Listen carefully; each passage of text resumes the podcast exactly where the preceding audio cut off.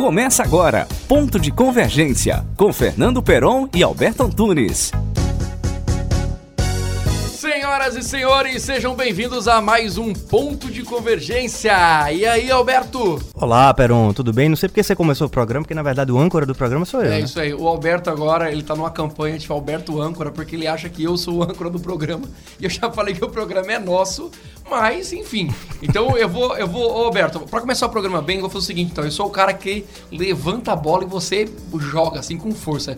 Então, Alberto, meu âncora querido, Alberto, essa pessoa é, incrível que tá aqui do meu lado, fala pra mim quem é o convidado de hoje. Eu vou ser sincero, eu não estudei muito não sobre o currículo dele. Agora eu conheço ele, então eu posso Ah, falar então- o que eu então, sei. é, isso é bom. Quando a gente traz pessoas que a gente conhece, tem uma intimidade, você já pode falar o que você sabe. O que você sabe. Porque se, se tiver uma coisa errada, ele te corrige já agora. Inclusive o programa hoje deveria ser mais sério, porque ele é um cara muito sério e respeitado aqui na sociedade Não, isso é muito bem importante, mas ele veio pro programa errado, então ele tá procurando um programa sério, é um programa de bate-papo, mas aqui seriedade fica do lado de fora da nossa cabine. E é o seguinte, fala o nome dos convidados que eu vou jogar o currículo dele aqui. Então tá bom. Rodrigo Cavalcante, mais conhecido como Rodrigo da Agenda A. é assim Isso que eu conheci ele. Olha só, o Rodrigo é, o- o Rodrigo é jornalista, formado, trabalhou em. Você trabalhou na, na, na- Super interessante, não foi? Su- Tá vendo que eu sei mais do que dele que você? Foi você que convidou ele, é obrigação, cara. Rodrigo, é o seguinte, ó, eu sei que você já teve tem uma estrada bem longa, né, em vários, é, em vários grandes players aí de, de- de revistas, de jornais. Fala pra gente por onde você passou e como é que você veio parar em Maceió pra gente começar o assunto aqui. Bem, primeiro obrigado aí pela, pelo convite. Olha, eu sou de Maceió, né? Mas aí terminei me formando em São Paulo, estudei de São Paulo, passei um tempo fora eh, e, na verdade, o meu ingresso realmente na imprensa foi na Editora Abril. Eu entrei no curso Abril há mais de 20 anos, na verdade entrei na Playboy, né? Onde a gente Não brinca. passei um mês. Ele entrou pela revista que ele mais lia. Aí, Esse é, como ele conhecia muito a revista, ele chegou e falou, eu conheço tudo, pode... Esse cara aí não é tão sério quanto eu pensei. então. Então, entrei na Playboy e logo em seguida, né, porque eu recebi um convite para trabalhar na Você SA, da editora Exame, que estava começando, né, na Exame Você SA. É, e foi uma época muito bacana, porque era uma época que, ao contrário de hoje, estava tendo muita oportunidade de emprego, porque era o boom da internet, né, e a internet levando profissional e abrindo vagas. Então, assim, praticamente num ano eu fui para você SA, recebi um convite para a Veja e na Veja fui para a Super Interessante, onde eu passei alguns anos, até depois decidi, quando estava já perto dos 30 anos, com 29 anos, que eu queria regressar aqui para Maceió. E aí eu tive a oportunidade, na época de vir um convite, vi o Joaquim para assumir a edição geral da Gazeta de Alagoas, isso no ano 2004 para 2005. Com um currículo desse, Peron, eu queria saber, a primeira pergunta é, por que você tá em Alagoas, né? Bem, eu, eu acho curioso, muitas vezes a gente Eu achei pergunta a pergunta isso. meio ofensiva, tá? É, o, o- Xinga ele, Rodrigo. É, na verdade, é uma pergunta legal. Quando eu decidi voltar, é, meu pai falou isso. Que idiotice que você está fazendo em querer sair daí? Você tem um emprego na editora Abril, o que é que você vai fazer no seu estado, etc. Mas é, é curioso isso, assim. Eu acho que eu sempre preferi é, fazer uma diferença no local, quer dizer, São Paulo, sei lá, você faz uma matéria de capa na editora Abril, você vai ter milhares, na época, né, tinha, quando existia leitores de revista, né, hoje já não existe mais, mas você tinha milhares de pessoas lendo, mas em compensação, eu sempre tive uma filiação muito grande com Alagoas.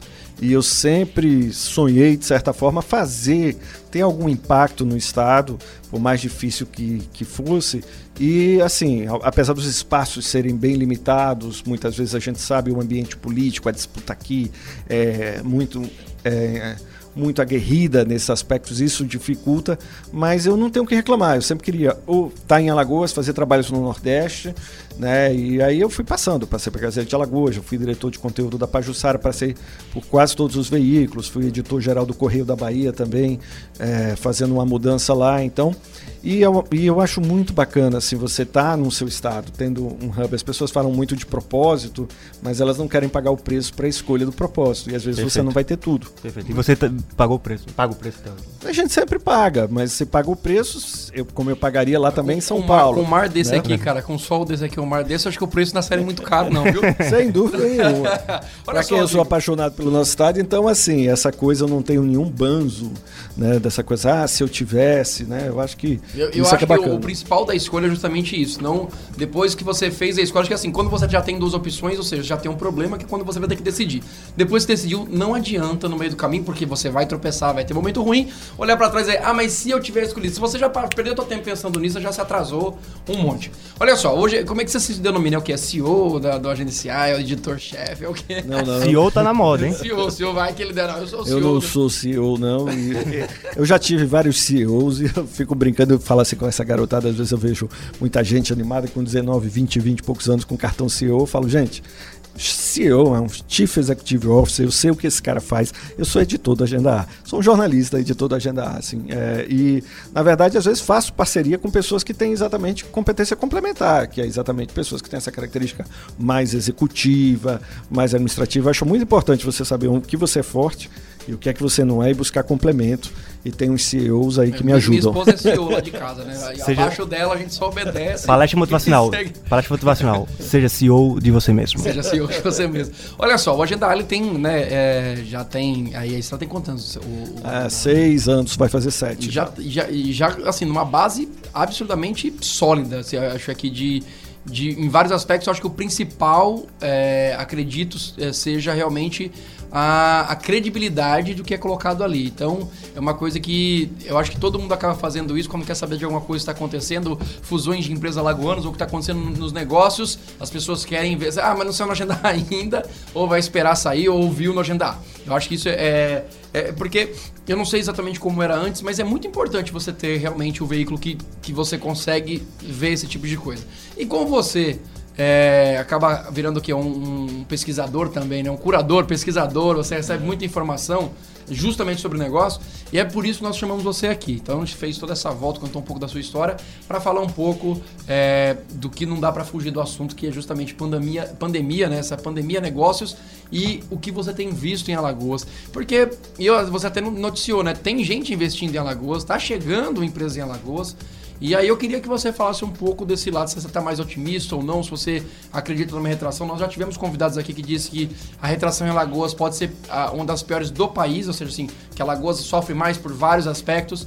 E aí eu queria ver um pouco do seu ponto de vista, talvez é, entende do negócio, mas vê de uma forma talvez mais ampla, né? Porque não tá ali dentro, gerindo o negócio de ninguém, só o seu mesmo.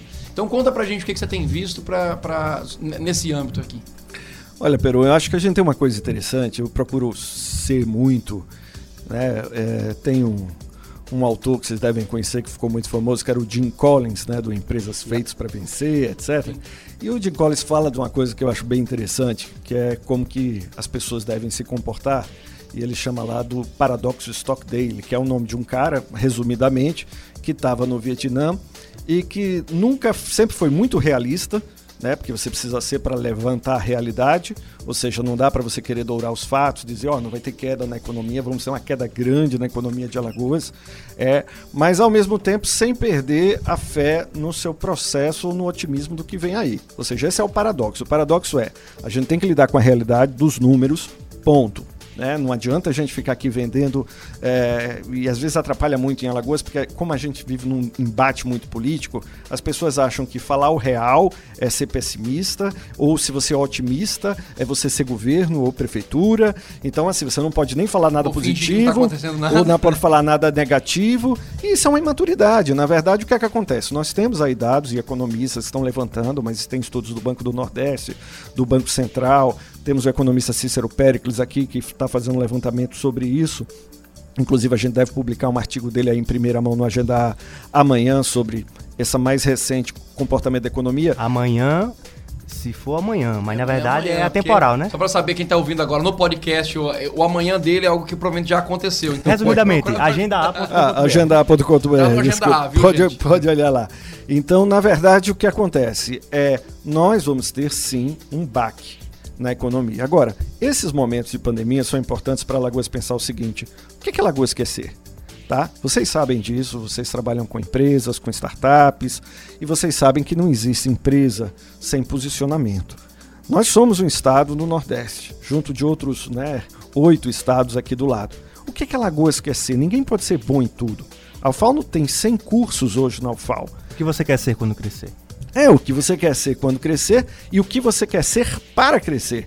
Porque se você não tem identidade, nem você sabe o que você é, tem um, um- planejamento mínimo estratégico, o Estado fica comendo e assando. E o que é comer e assar? Nós temos, sim, um Estado extremamente dependente dos repasses de verbas do governo federal.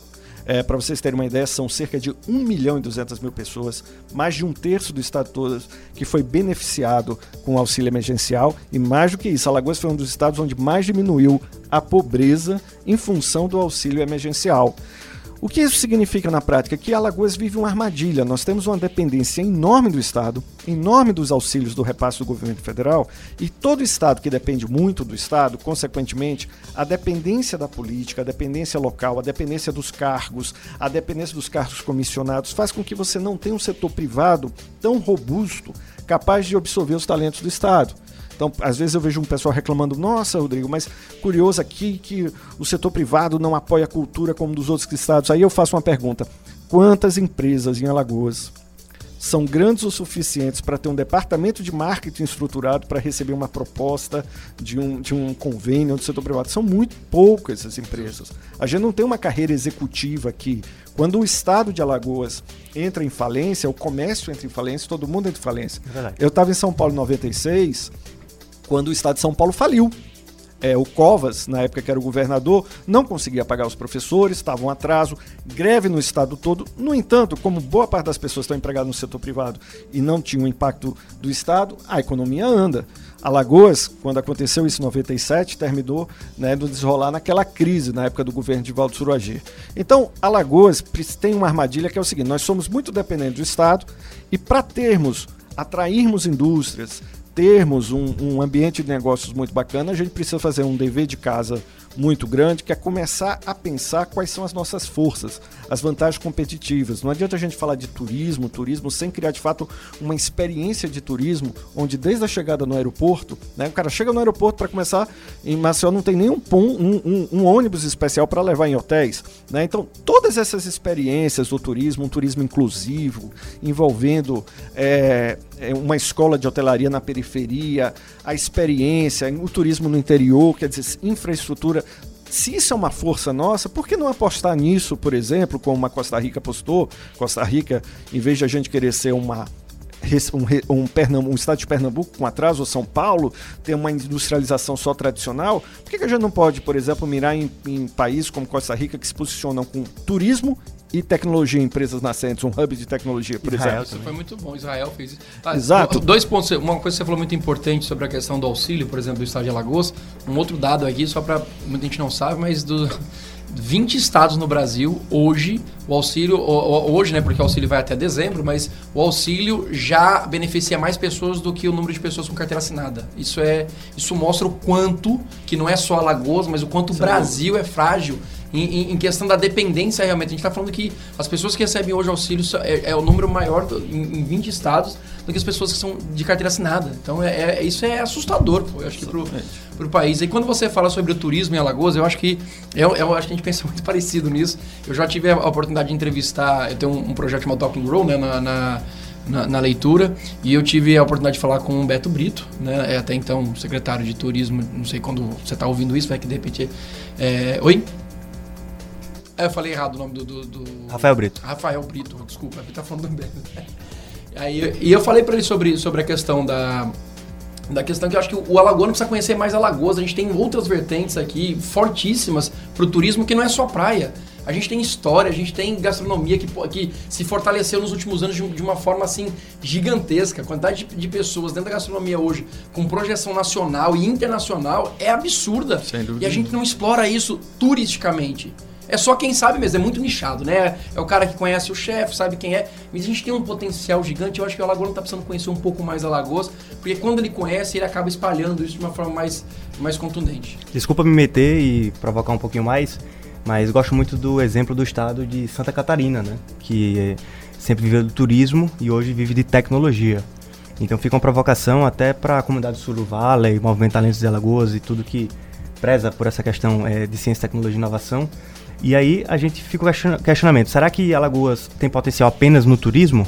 Né? Será que a gente não tem potencial em outras áreas também, como por exemplo grandes talentos na tecnologia? Sem dúvida nenhuma. A gente, na verdade, um Estado, diferentemente de uma empresa, não pode escolher apenas um posicionamento, mas ele tem que escolher, vamos dizer assim, os pontos mais fortes dele.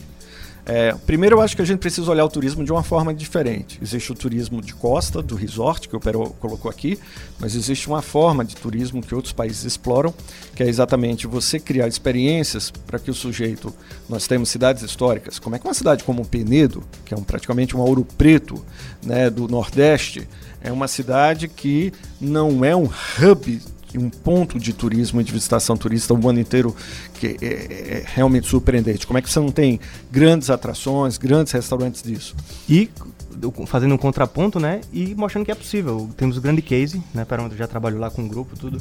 É, São Miguel dos Milagres, né? Que era um pouco um local um pouco conhecido, muito bonito, mas nada explorado. E aí faz-se um grande empreendimento de várias é coisas. Que é possível, né? E conseguiu... Penedo tem o privilégio de, de, de, já ter e tudo já isso. Ter essa tá, faltando, tá, faltando, também, né? tá faltando alguém para provocar isso lá. O né? privado colocou ali o pontozinho para que o público começasse a. Porque aí o poder público hum. começou a olhar de uma forma um pouco melhor. Que aconteça isso em Penedo, que aconteça em todos os. Sem dúvida. Eu Você acho que... que a saída do Estado forte hoje seria o turismo, então? Eu acho que a saída do Estado hoje é o seguinte: é, não é só o turismo. Por exemplo, quem vai sustentar esse ano a nossa economia é a agropecuária. Tá? Então, assim, nós estamos tendo um movimento de diversificação importante no setor agrário, com produção também de amendoim, com produção de outros. Isso está sendo muito importante e o estado de Alagoas esse ano vai ter um desempenho é, baseado aí com dados né, é, bem interessante nessa área. E a agricultura é a base de um estado como o nosso, não tem como fugir disso. O que eu estou dizendo é o seguinte, na verdade, nós precisamos internamente ter várias áreas. Uma área não sobrepõe a outra. Nós precisamos ter indústria, nós temos a cadeia químico-plástico, nós precisamos fortalecer essa cadeia.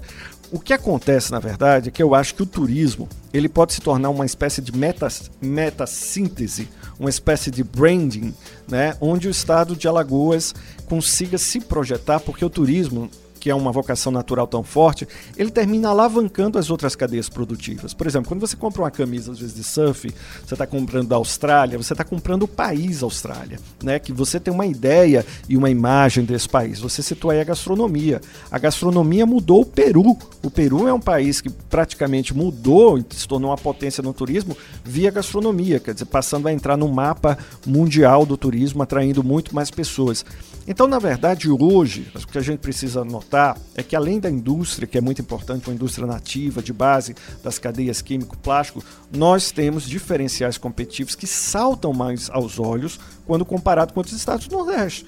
E se a gente tem isso, a gente tem que elevar isso a alta potência né, para exatamente obter um resultado maior. Então não é que só o turismo, mas nós podemos utilizar o turismo como um alavancador de todas as cadeias produtivas. Deixando claro também que eu acho que o trabalho sendo feito pela Secretaria de Turismo está muito bom, é porque assim, não é. Hoje Alagoas tem, tem sim. É, você viu aí, durante a pandemia, já vários dados que saíram de Alagoas, né? De Maceió está sendo um dos destinos mais procurados no Brasil para destino de viagem pós-pandemia, no primeiro verão depois da pandemia. Isso, lógico, também é um trabalho muito forte. A gente viu. Eu, vi, eu tô em Alagoas há 16 anos e ou eu nunca reparei, sinceramente falando, mas sempre fui sempre ligado ao turismo de alguma forma, porque eu acho que quem fala em Alagoas que não vive de turismo está bem errado, porque a gente vive, se não diretamente, indiretamente do turismo, não tem como não.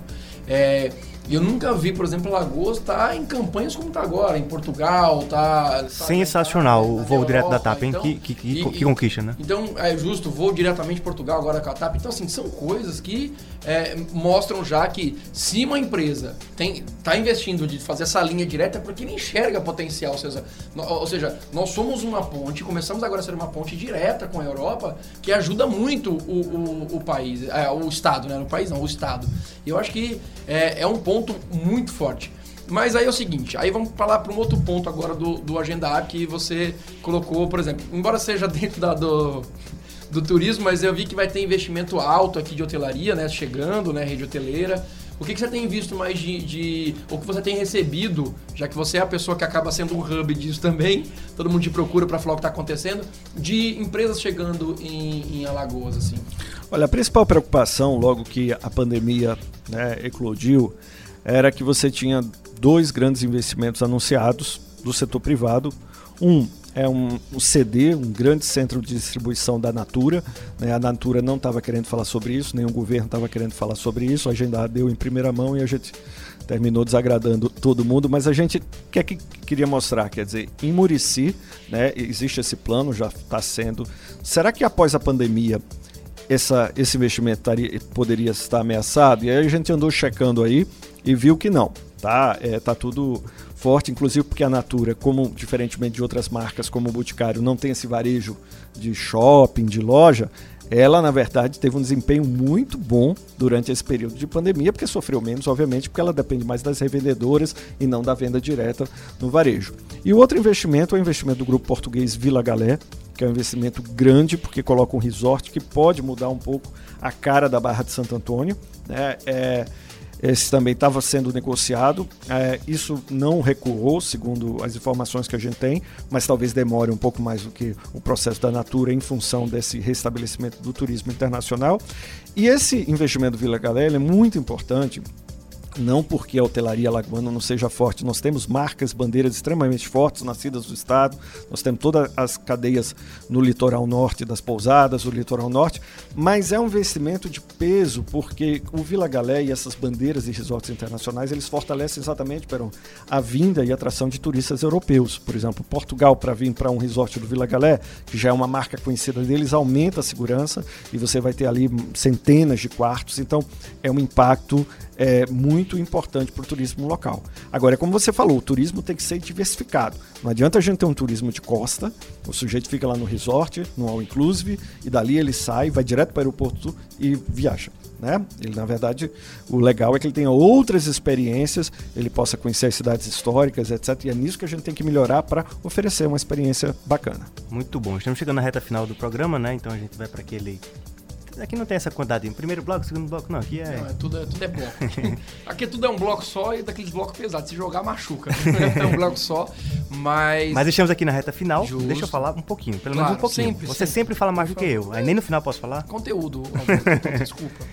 É, Rodrigo, vamos lá. É, quais os próximos passos, assim, desafios da agenda Olha, o que a gente está começando agora é oferecer aí no próximo ano, a gente já está fazendo uma variação, a agenda A, vamos dizer, a versão 1.0 aí já foi encerrada, a gente está indo para uma versão que dê uma notícia mais segmentada nos mercados alagoanos. Esse é o próximo passo nosso. Nós queremos atender mais alguns setores mercados importantes, como o mercado da construção civil, imobiliário, o setor turístico, que é o setor forte nosso, e garantir, vamos dizer assim, é, informações segmentadas né, para que os profissionais alagoanos, para que as pessoas que estão interessadas no mercado tenham informação, vamos dizer, mais desses setores. A gente já tem no Estado muito essa informação pública, assembleia, concurso público, etc.